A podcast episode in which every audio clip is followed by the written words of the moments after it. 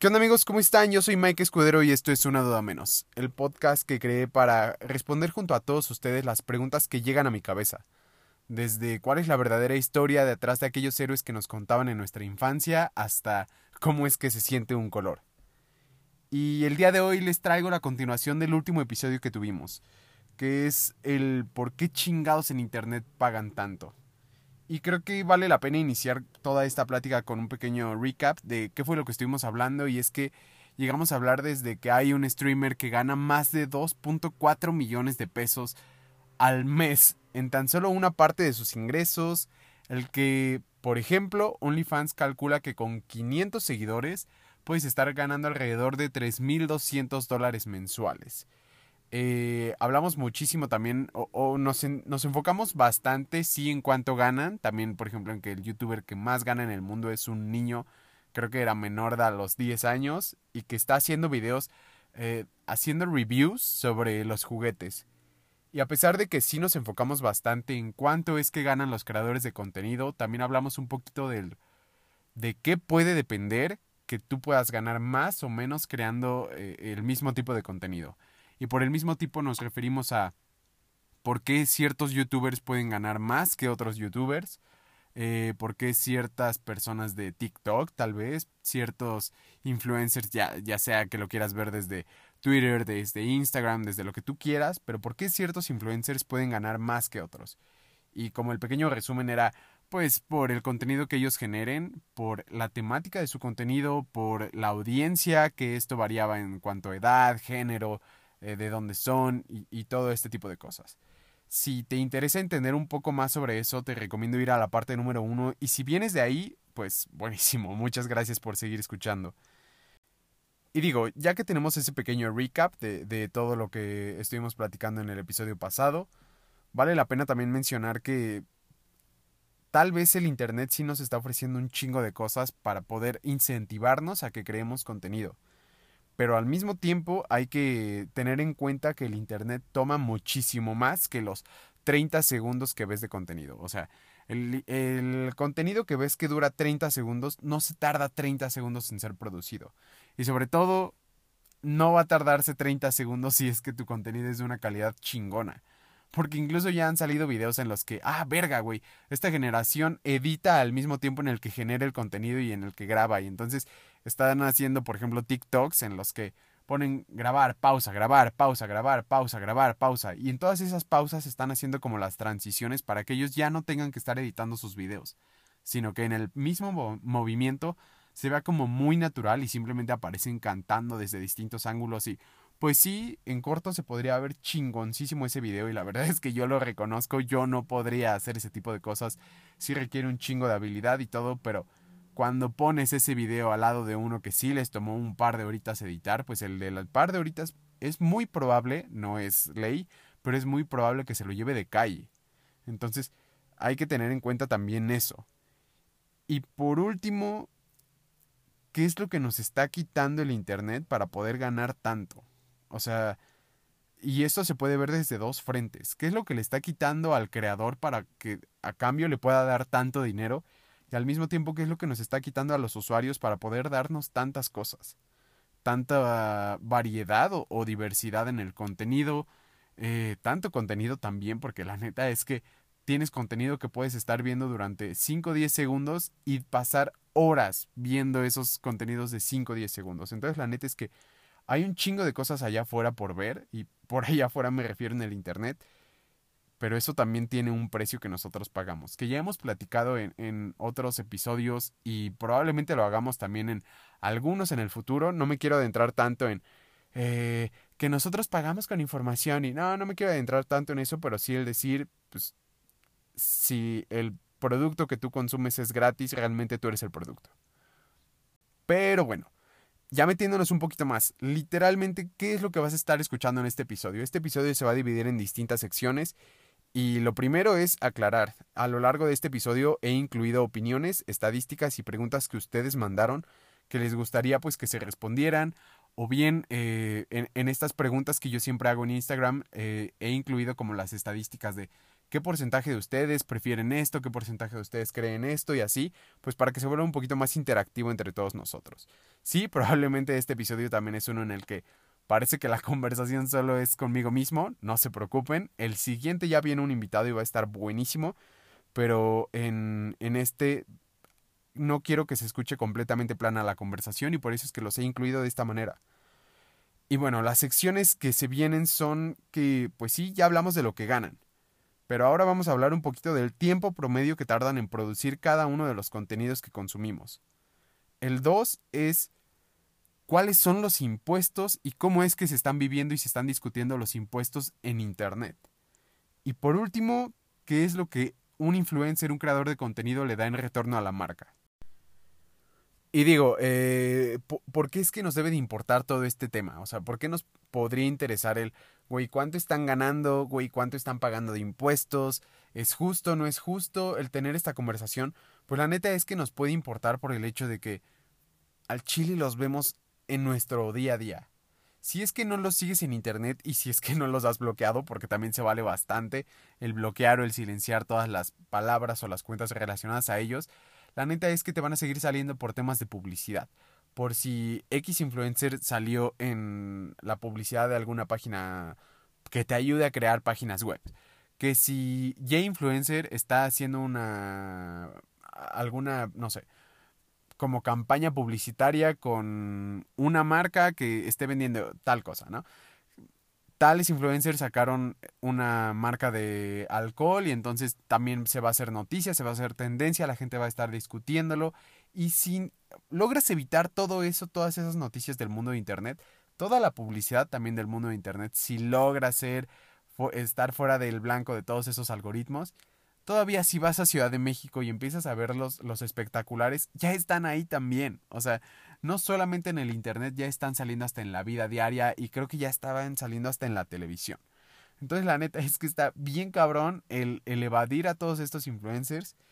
Y si ya nos están saliendo y ya nos están anunciando tanto o tantas cosas, pues la siguiente pregunta natural que deberíamos hacernos es, güey, ¿están afectando mi proceso de decisión de compra? O sea, si ellos recomiendan algo, la neta es que me, me afecta o logra, pues tal cual, influenciar si es que lo quiero o si no lo quiero.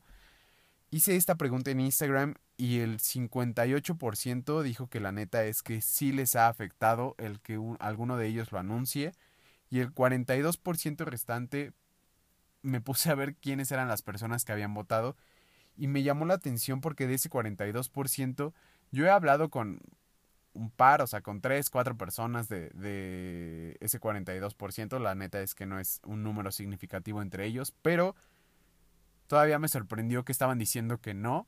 Y sin embargo, yo he mantenido conversación con ellos de, ay, güey, ya viste que tales influencers sacaron su mezcal. Pues la neta es que yo lo probaría nada más por la curiosidad.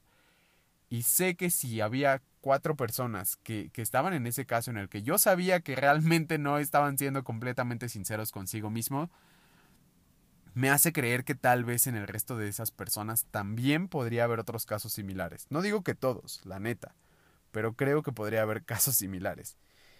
Y también es que, pues al Chile, todos tenemos una opinión sobre los influencers. O sea, todos tenemos una opinión sobre estar viendo que las, hay personas que se están dando vida de ricos, que están viajando un chingo, que están ganando un chingo de varo y que se nota, que se ve que viven en casas o en departamentos muy cabrones y que pareciera que no están haciendo tanto. O sea, que para nosotros pareciera que el generar ese video, generar esa foto para estar dando publicidad, para estar recibiendo likes, pues no es la gran cosa a comparación de nuestra chama en el día a día, ¿no? O sea, y sobre todo no podemos evitar tener opinión cuando está tan cabrón el hecho de que, por ejemplo, durante la pandemia hemos visto un chingo de viajes, cuando todos teníamos eh, como pues esta prohibición de salir, cuando hemos visto un chingo de recomendaciones, cuando hemos visto, o sea, no solamente en pandemia, pero hemos visto también mucho contenido que parecen ser ciberedecanes. Y a cambio, ¿qué es lo que dan o qué es lo que reciben? Pues sí, dinero, productos gratis, un chingo de cosas. Entonces, pues ya que tenemos una opinión al respecto, creo que vale la pena al menos informarnos un poquito mejor para pues tener una opinión un poquito más objetiva y eso es también en lo que yo quiero ayudarte el día de hoy a informarte un poco más de cómo es que se está viviendo todo esto del Internet como negocio. Y bueno, ya metiéndonos un poquito en la discusión. Primer tema, ¿cuánto tiempo tardan las personas en producir su contenido para Internet? La verdad es que estuve tratando de investigar en Internet, pues, todo esto, estuve buscando en distintas páginas y tenían como un aproximado de cuánto se tarda en producir cada uno, el contenido, depende de la plataforma y todo. Y la verdad es que pues no, no existe información como tan precisa. Y me hace total sentido porque, como te dije, hay personas que están grabando y poniendo pausa y todo para hacer sin edición y poder subir así su contenido a internet. Y después hay personas que están poniendo un chingo de, de esfuerzo, un chingo de tiempo en el, pues, cuál va a ser mi, mi set en donde voy a grabar, si es que tengo que aprenderme como algún guion, si es que tengo que, o sea, hay un chingo de diversidad en, internet en el contenido, como lo mencionábamos, y de ahí va a depender un buen, pues, cuál va a ser como eh, todo el esfuerzo, todos los recursos que vas a tener que poner para, para producirlo.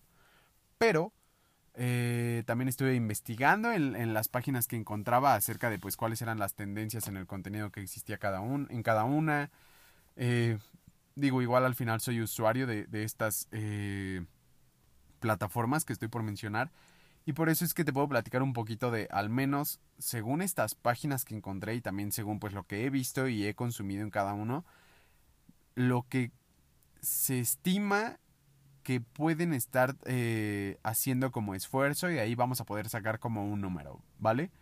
Entonces, iniciemos con TikTok. En TikTok lo primero que puedes o que tendrías que hacer es seleccionar la canción de fondo que va a tener tu contenido.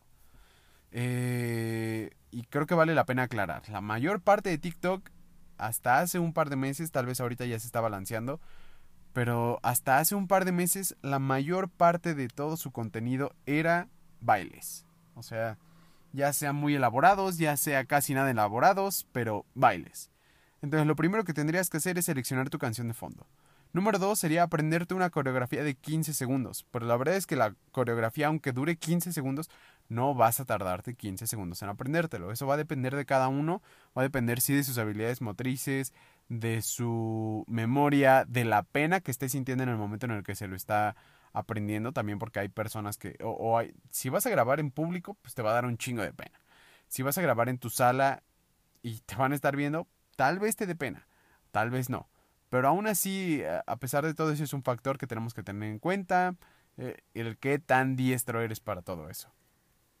Y después, pues practicarla, practicarla hasta que te salga, porque a pesar de que ya te la pudiste haber aprendido, si no la practicas, al, primer momento en el que le des play vas a poder empezar como a, cagarla.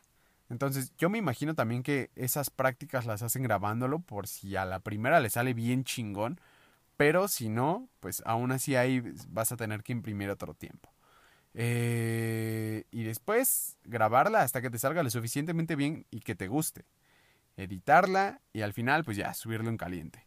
En la edición lo que podrías estar metiendo es, eh, me imagino, tal vez un poquito de audio. Nunca he editado algo en, o más bien nunca he, grabado nada en TikTok. Pero al menos lo que sí sé que se puede hacer también es agregar efectos visuales. Entonces, con todo esto, con todo este proceso que yo te mencioné en TikTok, yo le calculo y me gustaría saber cuánto es lo que tú calculas. Yo calculo que en TikTok se están tomando entre 10 y 20 minutos, tal vez entre 10 y hasta media hora en tener su contenido. Y eso es para los contenidos de baile, porque hay otros en los que eh, hacen todo un sketch con una persona, hay algunos en los que están ya discutiendo temas y todo. Pues depende del contenido que estés consumiendo, es también cuánto crees que podrían tardarse, ¿no? Después viene el que probablemente y a mi gusto es el más cabrón, y es YouTube. Porque en YouTube podríamos estar considerando que preparan el set. Imagina que no estás haciendo un video de, viajes, o sea, que vas a hacer un video si quieres en tu sala, en donde tú quieras, pero en un espacio fijo en el que siempre grabas. Lo que tienes que hacer es preparar tu set, preparar la o las cámaras, la memoria para que tenga eh, suficiente espacio para que si tu video dura, no sé, 10 minutos, pero vas a grabar 30 minutos, pues para que no se te vaya a cortar la mitad de la grabación y tardes otros 15 minutos hablando a lo pendejo sin notar que te dejó de grabar. Después se viene la parte de el micrófono, si es que vas a incluir un micrófono adicional y adelante, ponte a grabar. Eh, si lo repites, pues la verdad es que al menos como aquí en el podcast, eh, que es una cosa que por si algún día planeas hacerlo, pues te recomiendo un Si te equivocas, no le des cortar, no le des volver a iniciar la grabación, simplemente guardas, o sea, guardas estos pequeños espacios de pausa para que si la cagas aquí, cortes esa parte y vuelvas a iniciar, ¿vale? Entonces, si yo la cagara aquí, que lo he hecho como cinco veces ya grabando esto, simplemente tendría que cortar eso y, o sea, aquí podría haberlo hecho. Y volver como a, repetir esa parte que, que, no me salió bien en la pronunciación, o que no supe qué decir, o que se me trabó la lengua, o que simplemente la cagué y dije algo que no iba aquí. Entonces, esas son la clase de cosas que también tienen que hacer al grabar, un video de YouTube. Y eh, pues puedes ponerte, o sea, después de grabar todo lo del video, ya viene el tema de la edición. Porque seguramente no vas a subir un video sin editar. Eso era un pequeño trend que existía hace años, pero la verdad es que ya no es algo que estemos valorando tanto a menos a que tu contenido sea una chingonería. Entonces, pues puedes ponerte a grabar si quieres una, dos, tres horas, pero editar en varias. O también si quieres pues no meterte tanto al tema de la edición. O sea, simplemente cortar las partes que no quieres que salgan, unirlo y listo. Se acabó a la chingada, a la chingada del audio, a la chingada del intro, a la chingada del outro. No me interesa tener música de fondo porque también si vas a tener música de fondo, pues requieres un chingo más de, de procesos como el conseguir el permiso para la canción o si no buscar una canción libre de derechos de autor o royalty free para que la puedas poner de fondo en tu video y que no vayas a tener un pedo después de que tu monetización se vaya a ir para alguien más. Eh, viene la parte de Instagram, que en Instagram creo que es probablemente el contenido que más juzgamos como, como simple. Y es que pareciera, o, o más bien, estuve pensando un poquito en todo lo de la producción de este contenido y por lo que encontré, lo que tienes que hacer es, número uno, conseguir quien te tome la foto y también el concepto u objetivo de esta. O sea, si lo que quieres es simplemente ganar likes, si lo que quieres es promocionar alguna cosa con, la, con una marca con la que hiciste una alianza, si lo que quieres es mandar un mensaje, si, eh, lo que sea que quieras, tienes que tener ese, ese concepto u objetivo con, con la foto.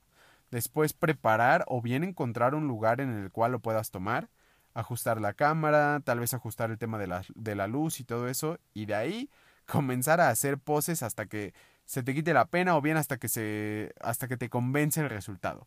También para eso es súper importante el primer paso, conseguir quien te tome la foto. Si tienes una persona que sabe tomar fotos, te puede dirigir y de ahí conseguir una foto, una buena foto mucho más rápido o bien mucho más fácil. Y ya una vez que te convenció el resultado de la foto, viene el tema de la edición, donde ahí sí cada quien se mete a editarlo pues cuanto quiera, ¿no? Hay algunos que simplemente meten como efectos que ya existen como presets en distintas aplicaciones y hay otros que la neta es que tienen su propio estilo y lo van moviendo manualmente. Ahí sí depende de cada quien. Y por último, para discutir bien el tema de Twitch, que pues lo que se tiene que hacer es preparar tu set, tu cámaras, eh, preparar bastante tu audio, eh, preparar la aplicación, o sea, el stream, el juego que vas a estar teniendo, los invitados o bien el contenido que vas a estar mostrando. Y la neta es que en esta plataforma la magia radica en que pues es uno en vivo. O sea, lo que tú quieras que dure tu streaming, lo que tú quieras que dure tu en vivo es prácticamente el tiempo que te vas a tardar en, en producir ese contenido. De ahí ya viene el tema de si quieres acabando tu stream, con, o sea, como construir o crear pequeños clips para pues monetizar en otros canales, para promover que consuman tu contenido, pues adelante. Es, ahí sí ya va a ser tiempo extra, pero no necesariamente tienes que hacerlo. Y creo que con todos es, o sea, solamente vimos cuatro plataformas y la neta es que en esas cuatro hay un chingo de variantes que se tienen que hacer. Hay, creo que una variedad infinita en el tiempo que tienes que, que imprimir para la creación de, de esos contenidos pero también si escuchaste, no solamente varía y no solamente están invirtiendo en tiempo, sino también en dinero. O sea, en conseguir pues los... Es que no son los props, pero como las cosas con las cuales vas a estar generando ese contenido. O sea, y, y creo que también es una cosa que ya no es 100% necesario el tener como el equipo más pro del mundo para, para producir. O sea, hemos visto ejemplos de que hay gente en África, en en países de Latinoamérica, en, en comunidades en las que pues, la economía no está como tan bien desarrollada, que están produciendo y creando cosas, creando contenido de una manera chingoncísima con eh, equipo que la verdad es que está bastante retrasado en años para lo que existe actualmente y para lo que probablemente eh, tú puedas acceder, al menos de, de, de haberlo en tiendas, ¿sabes? Entonces, hoy en día ya no es necesario tener el equipo más pro del mundo porque existen los smartphones, las tablets, las computadoras, que, repito, no tiene que ser la cosa más nueva del mundo, no tiene que ser la cosa más lujosa del mundo, porque aún así ya les están eh, incluyendo como cámaras, ya les están incluyendo la capacidad básica de edición para que tú puedas producir esta clase de cosas y por más simple que se vea, le puede gustar al mundo. Todo depende, la neta, de la seriedad y la intención que tengas con ello, porque también hay contenido que sabemos que se hace simplemente como hobby y hay otro contenido que se está haciendo como en búsqueda o con el objetivo de ser un negocio. Y ahora, justamente hablando del negocio, justamente hablando del el Internet como un modelo de negocio, vamos a hablar de los impuestos. Que esta va a ser una parte, una de mis partes favoritas del episodio, porque la neta es que aquí hay chismecito y del chingón. Pero primero vamos a, vamos a entender un poquito de cuál es esta idea de los, de los impuestos y aclaremos algo, yo no soy como contador, yo no soy un experto en impuestos, yo sigo pidiéndole y rogándole a mi contador que es uno de mis mejores amigos, que ya me ayuda a hacer mis impuestos porque si no, el SAT me va a chingar.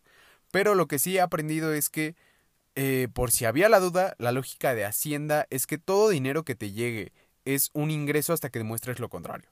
O sea, hay algunos casos en los que no existe un impuesto. Por ejemplo, como las donaciones de línea directa, si tus papás te dan dinero, pues creo que ahí están libres de impuestos, pero si no, entonces sí hay como cierto pago de impuestos. Incluso tal vez en algunos casos de, con los papás, por ejemplo, creo que de las herencias todavía tienen un impuesto que, le tienes que descontar. Pero bueno, eh, ahora bien, si ya sabemos que todo, todo dinero que te llegue podría ser un ingreso hasta que demuestres lo contrario, después viene el tema del ISR, que es el impuesto sobre la renta, que es el impuesto sobre los ingresos. Cada país tiene distintos porcentajes que cobran de este, pero bien es un, si estás ingresando por X o Y negocio, por X o, X o Y razón, tienes que pagar un impuesto. Y digo, eh, creo que puedes tener distintos pagos y puedes tener distintos métodos de ingreso. Pero si el dinero es rastreable o facturable, entonces se hace la retención de impuestos. Y la neta es que aquí, primero tenemos que mencionar que los influencers están ganando de distintas maneras. O sea, la neta es que no todo lo cobran ellos en, dinero. Y, la verdad es que dudo mucho, no soy experto, pero según yo, Hacienda no te va a cobrar un impuesto sobre la viajada que te fuiste a dar a Cancún para promocionar el turismo. Hacienda no te va a cobrar sobre que te mandaron tantos productos para que tú los promocionaras en tu, en tu Instagram.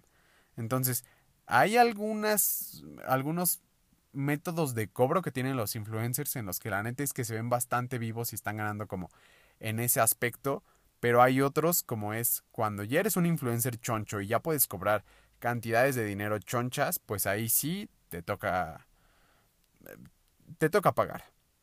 Entonces, eh, vamos un poquito con el chismecito que te, que te comentaba y es que, por ejemplo, hay algunos países en los que el tema del Internet, el tema de los impuestos que están pagando por los negocios en Internet es una cosa cabrona.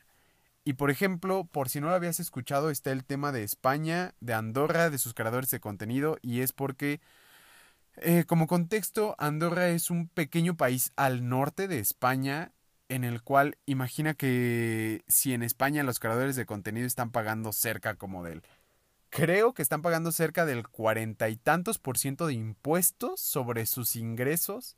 En Andorra están pagando creo que ni el 20. Y la neta es que si estás tan cerca de tu país, o sea, literalmente es a un lado. Si estás tan cerca de tu país, estás tan cerca de tus ciudades, y si estás en Europa, que es un continente en el cual te puedes trasladar entre un país y otro bien pinche fácil, pues la neta es que seguramente sí lo pensarías para, para mudarte a unas cuantas horas de donde estás residiendo hoy en día, pero a pagar un chingo de impuestos menos. Y vamos a ver por qué es que es un chingo de impuestos menos un poquito más adelante. Les voy a contar un poquito de cantidades. Pero neta, eh, la diferencia ya cuando la cuantificas está muy cabrona.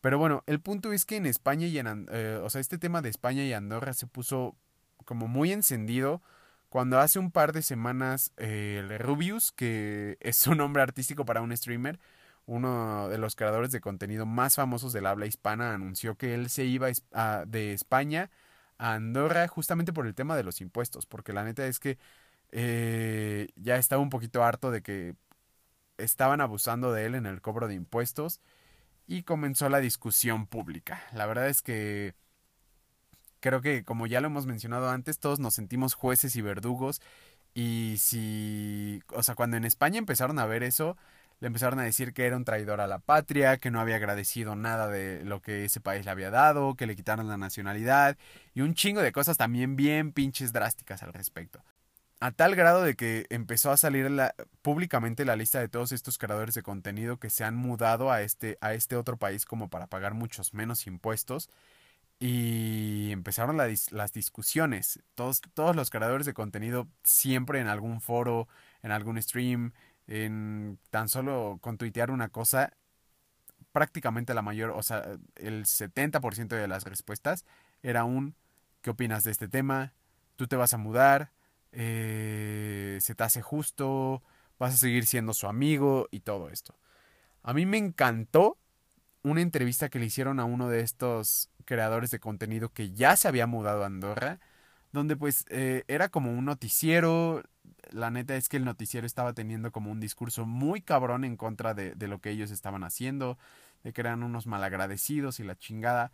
Y entonces cuando ya inició la entrevista con él le, le dijeron, o sea, y tú no te das cuenta de que con todos los impuestos que tú pagas, le dan la pensión a tus papás, o sea, con todo eso, con todo ese dinero es que tus papás pueden ser mantenidos por el gobierno. Y la respuesta que él dio fue un no te preocupes, que con todo el dinero que me voy a ahorrar de pagarle Hacienda, ya les he pagado hasta una casa en este país. Estuvo muy cabrón. O sea, la neta es que los puso en su lugar porque estaban siendo también muy groseros con, con él. Y sonará muy, también culera la respuesta, pero la verdad es que si buscas la entrevista, te, das cuenta de que fue una, una respuesta justa para todo el trato que estaban haciendo. Sobre todo porque, digo, ya metiéndonos un poco más en la conversación que tuvieron, este creador y muchos creadores llevaron la conversación hacia allá, que era un... Qué gracioso es que las personas que más están juzgándonos son los medios tradicionales de comunicación que cuando te metes a ver como toda esta discusión en Internet es un poquito más justa, por decirlo de alguna manera, un poquito más objetiva, pero cuando te metías a ver toda esa discusión desde la televisión, todos decían que eran, o sea, todas estas opiniones como las más cabronas, las más juzgonas, venían desde la televisión y se lo di, o sea, se los dijo en vivo y en directo a, a, esa televisora, les dijo, es que ustedes están molestos y por eso ustedes están tratando de hacer cacería de brujas contra nosotros, porque ustedes ya no tienen audiencia. Y como necesitan tener audiencia, crean polémica, traen a nuestros eh, espectadores para acá a ver toda esta discusión, pero es porque ustedes ya no les prestan atención. El público que les prestaba atención a ustedes, lamentablemente, poquito a poco, ya se está muriendo. Y los que van a restar, no les interesa verlos a ustedes. Entonces, la neta es que esa conversación está muy cabrona. Hay un chingo de creadores que se están yendo para allá. Eh, incluso creo que Piqué tiene algunas eh, compañías allá por lo que factura allá, entonces eh, está muy cabrón. Y digo, esa es la primera parte del tema de los impuestos de España en el Internet. Pero después resulta que con todo esto que había salido de El Rubius, recuerda, fue el nombre de, del que disparó todo este debate, empezaron a hacer una investigación, ¿ok? Y si te fuiste, ¿por qué chingados fue? O sea, ¿cuánto ganabas? Y cuánto te quitaron de impuestos. Y lo que descubrieron es que estaban juzgando solamente a una parte del Internet. Porque en toda esa investigación resultó que salió a la luz que Netflix pagó menos impuestos que este creador de contenido. Y para que lo cuantifiques, Netflix, que tenía dos razones sociales en ese país, facturó, o, o más bien, en total ganó 26.5 millones de euros tuvo ingresos de 26.5 millones de ingresos y de impuestos pagó 478 mil euros. Lo que, déjame hacer la cuenta para que tengamos como toda, como toda la perspectiva. Netflix pagó el 1.8% de sus ingresos a Hacienda en España. Y después, ¿qué fue lo que sucedió con Rubius? ¿Por qué se emputó tanto? Rubius en ese año ganó 2.082 millones de euros, lo cual está muy cabrón para ser una sola persona. Y de impuestos pagó nada más y nada menos que 1.071 millones de impuestos, lo que significó el 51% de sus ingresos. O sea, pasamos de 1.8 contra el 51%. Y la neta es que te quiero plantear a ti esta pregunta. ¿Se te hace justo que solo la parte más individual de Internet, o sea, los creadores de contenido, sean juzgados de esta manera? Y es equitativo, o sea, el cómo están pagando. Por último, en el tema de impuestos también podemos mencionar que la neta es que a nosotros que ni siquiera somos creadores de contenido, nos están agregando impuestos que, que no teníamos, que sí son bastante justos, pero que no teníamos. Y como en la mayoría de las cosas ese impuesto se le traslada al usuario final y entonces pues, te terminan chingando. Y ¿Cómo es el ejemplo? No sé si tú recuerdas que hace un año Netflix era más barato, comprar videojuegos en Internet era más barato, Spotify era más barato, eh, comprar en Didi Food era más barato. ¿Y por qué chingados fue que se afectó tanto? Porque les agregaron impuestos porque se dieron cuenta de que había casos como este de España en el cual las empresas digitales, las empresas que están ganando a través de Internet no estaban pagando los suficientes impuestos. Entonces lo que hicieron fue meter toda una reforma para que ya empezaran a, a pagar por eso. Pero ¿qué es lo que hicieron las compañías? Le echaron la culpa al gobierno para subirte los precios, cuando el gobierno lo que decía es, güey, si cobras 100, dame la parte proporcional de tus impuestos. Y lo que ellos hicieron fue un, güey, ¿quieres 30 pesos? Ok, le subo 30 pesos a mi costo, o más bien le subo 30 pesos a mi precio, hago que el usuario me los pague y después ya te doy los pinches 30 pesos de impuestos que querías. Y la neta es que eso se me hace un poquito deshonesto, un poquito injusto para con nosotros, pero pues es lo que sucedió. Y, la neta es que pues, no, no sé ni qué decirte de si es justo o no, porque para mí este modelo de el impuesto se le traslada al usuario final es está de la verga, pero pero sí, es lo que nos está sucediendo al menos en México desde que se metió esa pequeña como reforma. Por último, ya para cerrar todo este tema, hemos hablado de que hay un chingo de contenido en Internet. Hemos hablado de las cosas que toma para ser exitoso, para poder ganar cantidades estratosféricas en Internet también hemos hablado un poquito de cuánto están pagando de impuestos en Internet en algunos lados, de que esto apenas se está regulando, porque pues evidentemente es un negocio que creció exponencialmente de unos años para acá. El Internet tampoco es que tenga tantos años de vida. Y también hablamos ya también de más o menos cuánto tiempo te tarda en, como en producir. Ah. Y por último, bueno, ya hablamos de toda la diversidad que existe del contenido en Internet. Hablamos de todo lo que te puede tomar producir ese contenido, desde tiempo hasta equipo y hasta esfuerzo. Hablamos ya de, no sé, también cuánto o, de qué cosas depende, de qué factores depende que tú ganes cantidades estratosféricas en Internet y también de lo que significa en impuestos ganar esas cantidades en Internet. De cómo es que puedes cobrar, que es tanto en especie como en dinero, como en este tipo de cosas. Y creo que ya vale la pena un poquito de entender qué es lo que están ofreciendo todos esos creadores de contenido en retorno para las marcas con las que trabajan. Y creo que todo se puede resumir en atención en Internet. O sea, fíjate un chingo también en la viralidad de las cosas y pues también lo efímero que ya tiene la duración del contenido vigente en Internet. Para eso creo que vale la pena ver este ejemplo que es cuánto tiempo tardaron cada una de estas cosas en llegar a los 100 millones de usuarios. El teléfono tardó 75 años en alcanzar los 100 millones de usuarios. El teléfono móvil, el celular, tardó 16 años. El Internet 7 años, WhatsApp 4 años, Instagram 2 años, Candy Crush 14 meses y Pokémon Go lo hizo en menos de un mes. Estaba aproximadamente como por los 25 días cuando llegó a los 100 millones de usuarios.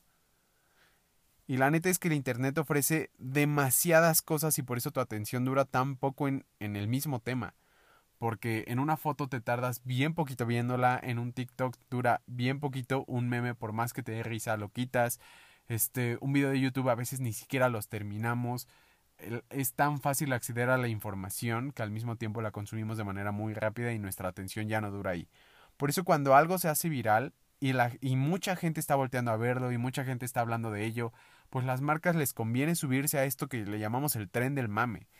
Y si no es, estamos hablando de un contenido viral, sino que estamos hablando de una persona que es, pues, importante para la sociedad en cuanto a lo que está haciendo, en cuanto a hablar de, justamente de lo que está haciendo, de si es algo positivo o no, pues las marcas tratan de asociarse con estas personas. Y digo, en resumidas cuentas, lo que todas estas personas le están ofreciendo a las marcas es ventas, notoriedad de la marca, atención a la marca y reconocimiento de tu marca, una identidad aspiracional, por ejemplo, o de deseo, y es que hay marcas que a veces no habíamos volteado a ver en ningún momento, pero que ya que vimos que cierto influencer, que cierto creador, de contenido la está usando, está trabajando con ellos, decimos, güey, igual y me gustaría utilizarlo. Y creo que yo tengo dos ejemplos. Uno es la verdad es que creo que Dolce Gabbana hizo bastante bien cuando hace unos años dijo vamos a tomar a los reyes del Internet de cada una de las regiones del mundo y los vamos a hacer como nuestros embajadores, los vamos a hacer nuestros modelos. Y según ellos no tenías que tener una cara bonita, sino ser, pues sí, uno, un embajador de Internet. Pero la verdad es que escogieron a puro creador de contenido bien pinche precioso. Pero llegaron a nuevas generaciones. La verdad es que esa esa estrategia les funcionó bastante para que ellos generaran contenido sobre cuál fue su experiencia trabajando con ellos, para que dentro de los países empezaran a decir, ay güey, el mexicano que ya modeló para Dolce Gabbana, ay güey, el eh, puertorriqueño que ya modeló y, y todo esto y empezamos a voltear a verlos, aunque no necesariamente eran marcas dirigidas hacia nosotros o hacia nuestra generación.